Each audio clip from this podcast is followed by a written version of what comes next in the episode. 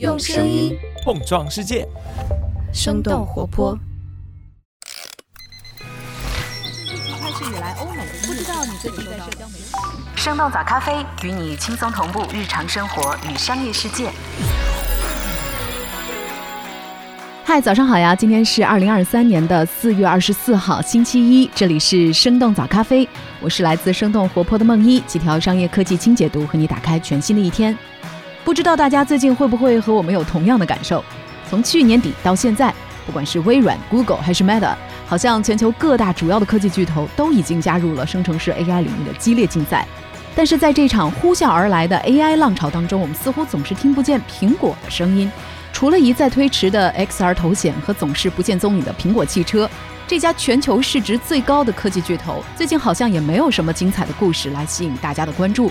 不过就在上周，随着库克开启他的印度之行，苹果正在南亚次大陆迎来自己的重要时刻。当地时间四月十八号，印度的首家苹果直营零售店在孟买正式开业。开业的当天，苹果 CEO Tim Cook 也来到了现场参加开幕仪式。两天之后，也就是四月二十一号，苹果在印度首都新德里又开设了他们的第二家零售店。在此之前，苹果的产品只能通过在线渠道或者是经销商网络在印度销售。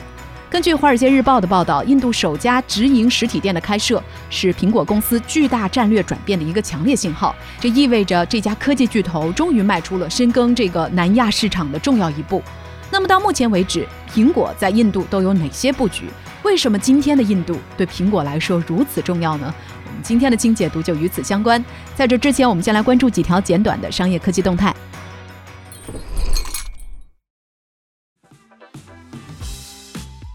特斯拉一季度毛利率跌破百分之二十，SpaceX 星舰首飞失利。四月二十号，特斯拉发布了今年第一季度的财务报告。财报显示，一季度特斯拉实现总营收二百三十三亿美元，同比增长了百分之二十四。但是他们的净利润却出现了下降的态势，毛利率已经跌破了百分之二十。虽然特斯拉的营收还在不断的增长，但是他们在全球范围内大幅度的轮番降价，也导致他们的营业利润和毛利率双双下降。对于外界担忧的利润率和长期发展的问题，特斯拉方面表示，尽管对许多车型进行了价格调整，但是特斯拉利润率的跌幅是可控的，而且造车的成本还会持续的降低。特斯拉最新的工厂可以不断的提高生产效率，降低物流成本。马斯克在随后的电话会议当中表示，特斯拉依然会继续调整车辆的价格，追求销量而不是利润。未来的特斯拉还将会通过自动驾驶软件产生可观的利润。除了电动车的业务，特斯拉的储能部署也取得了进展，未来储能业务的增长甚至会远超汽车业务。不过，特斯拉的说法显然没有让投资者们满意。财报发布之后，特斯拉的股价下跌接近百分之十，而马斯克个人财富缩水就达到了一百三十亿美元。不过，令马斯克烦心的可不只是特斯拉。在上周四，SpaceX 的星舰在美国德克萨斯州点火发射，但是因为和推进器未能够实现分离，星舰在升空四分钟之后下坠，并且发生了爆炸，没有完成预定的飞行计划。马斯克在推特上表示，这次发射学到了很多，SpaceX 将会在几个月之后再次尝试发射。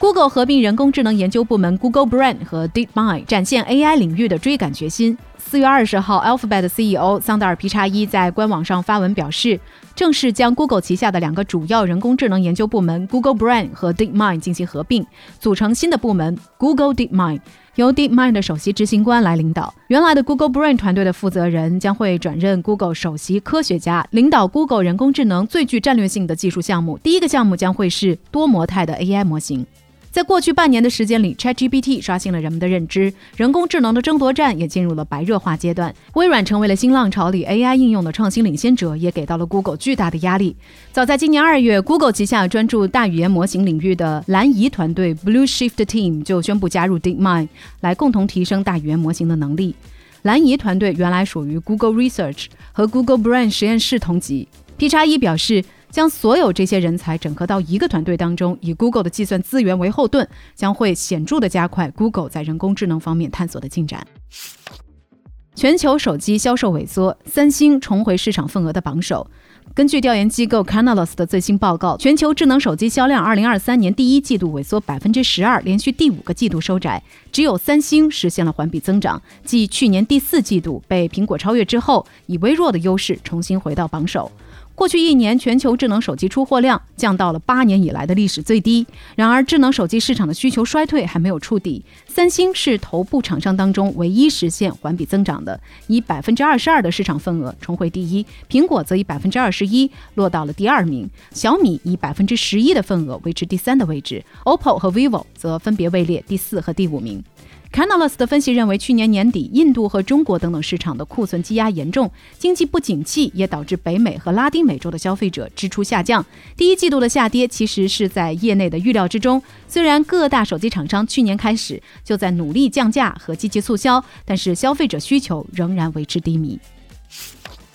泰国将从九月起征收入境费，五一期间仍然是中国游客热门目的地。根据《曼谷邮报》的报道，泰国将会从九月开始对外国游客征收入境费。通过飞机入境的外国游客需要缴纳大约六十元人民币的费用；通过陆路和水路方式入境的游客则需要缴纳约合三十元人民币。根据泰国政府的计算，入境费将给泰国带来七点八亿人民币的收入。泰国预计将会使用这部分收入的三分之二来建立旅游基金，帮助泰国开发新的旅游目的地以及升级改造基础设施。其余的费用将会用于支付外国游客的医疗费用。在二零一七年到一九年三年时间里，泰国政府为外国游客支付大约八千万人民币的医疗费用。不过，泰国的航空公司和酒店却并不支持政府的这项决策，表示不会帮助政府向游客收取这笔费用。同城旅游的数据显示，随着五一临近，泰国五一假期旅游订单量环比增长就已经超过了七倍。而在我们之前的节目当中，也同样提到过，泰国作为中国游客最受欢迎的旅游目的地之一，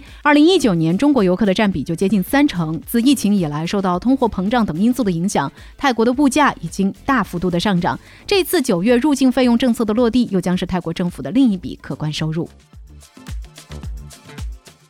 以上就是值得你关注的几条商业科技动态，别走开，我们马上一块儿来了解一下，为什么今天的印度对于苹果来说如此重要。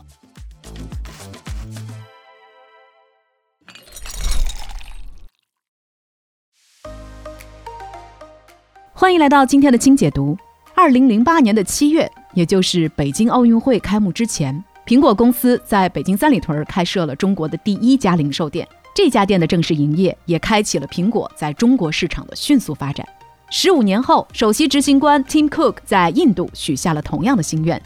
在当地时间的四月十八号，苹果公司位于印度的第一家旗舰店在印度金融之都孟买开业。自此，印度这个全球第二大智能手机市场终于拥有了一家线下苹果直营零售店。就在开业的当天，Tim Cook 在一片欢呼声中亲自开门迎接顾客。很明显，这个世界上最有价值的公司，应该在这个可能已经是世界上人口最多的国家正式挂牌了。苹果公司在十七号的一份声明当中表示，印度旗舰店的开业将是该公司在印度业务的重要拓展。由于印度在二零一九年之前一直要求外国零售商必须在当地采购百分之三十的商品，所以长期以来，苹果公司几乎只能依赖第三方卖家将产品送到印度消费者手中。一直到二零二零年相关的法规撤销之后，苹果才扩展了自己在印度的官方在线商店，进一步加大了在印度市场的零售力度。根据研究机构 Counterpoint Research 的数据，在二零二零到二零二二年期间，iPhone 在印度的销量占比已经从大约百分之二增长到了接近百分之六。苹果公司在今年二月的电话会议上表示，在截至去年十二月的财季里，即便是公司整体收入出现了下降，iPhone 在印度的销售收入还是创下了历史新高。如今在印度开设的线下直营店，也将给原先的分销网络又增添一个重要的销售渠道。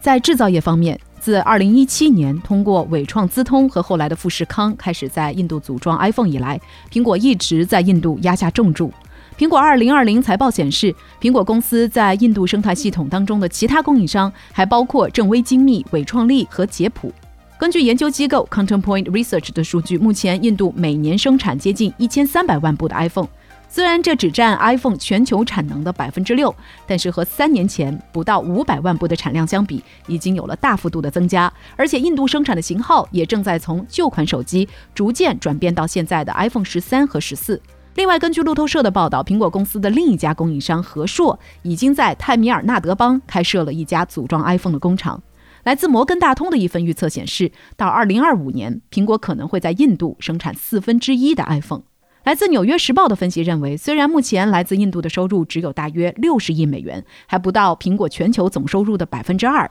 但现在的苹果正在以前所未有的热情，积极地从生产和零售两方面大力布局印度市场。那么，今天的印度对于苹果公司来说，为什么会有如此大的吸引力呢？原因之一，印度巨大的人口规模。联合国最新发布的一份关于全球人口趋势的报告当中显示，到今年的七月，印度人口将会达到十四点二九亿，这将使得印度超过中国，成为全球人口最多的国家。根据这份报告，未来四十年，印度人口将会继续增长，最高值将会达到接近十七亿。《华尔街日报》的分析认为，印度的人口规模对苹果这样希望实现多元化布局的全球巨头来说极具吸引力。一方面，印度是 iPhone 还没有完全攻克的最大市场。目前，智能手机在印度的普及率仍然低于百分之五十。但是，因为人口基数大，印度还是全球第二大智能手机市场。无论从年度出货量还是销售额来看，都占到全球市场接近百分之十二的份额。这也为苹果提供了无可比拟的增长潜力。另外，根据研究公司 Canalys 的数据，高端市场是印度智能手机增长最快的部分。所谓的高端市场，通常指的是销售。价格在五百美元以上的手机，这部分市场在当地整个智能手机市场中所占比例已经从二零一九年的百分之三点一增加了一倍，达到了去年的百分之六。而且 iPhone 十三是其中最畅销的机型。来自《纽约时报》的分析认为，苹果可以通过他们强大的营销和品牌影响力，再加上今年九月即将上市的 iPhone 十五，来进一步的激发印度市场的巨大潜力。这对于刚刚失去市场份额全球第一宝座的苹果来说，也是尤为重要的。另一方面，印度的年轻人数量正在增长，二十五岁以下的人口达到了六点一亿。由于在印度受过高等教育的人口比例只有百分之八，使得许多的印度年轻人无法从事高附加值的工作，所以只能以低廉的价格进入制造业当中。这些人口特点都完全符合苹果当下想要扩展业务的需求。原因之二，印度政府的政策激励。近些年来，为了提升制造业的占比，努力成为全球供应链的主要通道，印度总理莫迪的印度制造计划加大了对全球科技公司扩建印度工厂的激励力度。印度政府除了为智能手机制造商承诺投资超过六十亿美元，还为从汽车零部件到太阳能电池板以及最近的半导体等等各个领域提供了类似的激励措施。印度的财政激励措施以及后续对外国零售商放宽的投资规定，都为苹果在当地建厂开店扫清了道路，也提供了一条经济高效的途径。于是可以看到，近几年来，苹果一直在努力地推动富士康、伟创、和硕等等代工厂在印度设厂，印度果链的地位也在逐渐的升级。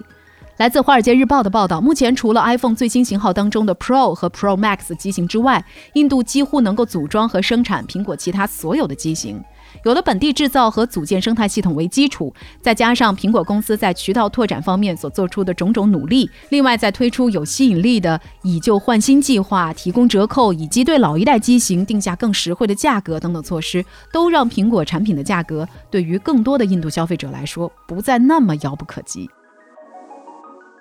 原因之三，苹果想要复制在中国市场的成功。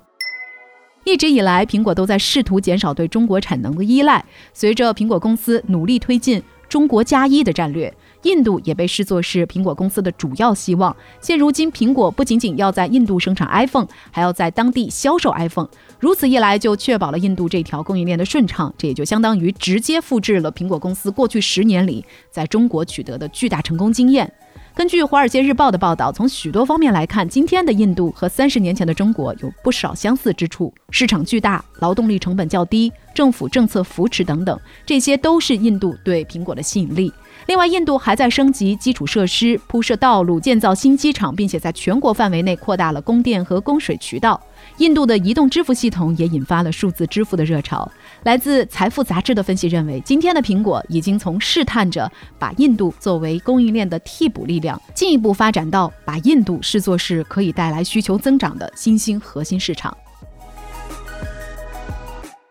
可以说，苹果对印度的确是倾注了心血，但是想要在这个南亚次大陆上复制中国的成功，苹果依然有不少的挑战。首先就是本土薄弱的上下游电子产品供应链。根据《金融时报》的报道，印度产业巨头塔塔集团在泰米尔纳德邦设有一家苹果外壳工厂，这家工厂的良品率只有百分之五十。换句话说，这家工厂生产的外壳只有一半能够发给富士康做进一步的组装，而苹果的目标是要实现零瑕疵，这就导致印度产的零部件产能很低，甚至会拖累到组装厂的生产能力。根据《华尔街日报》的报道，在印度的智能手机生态系统当中，本地采购的零部件只占总数的百分之十四到十五，其余都是进口。而这些进口产品当中，仍然有大约五分之四是来自中国的。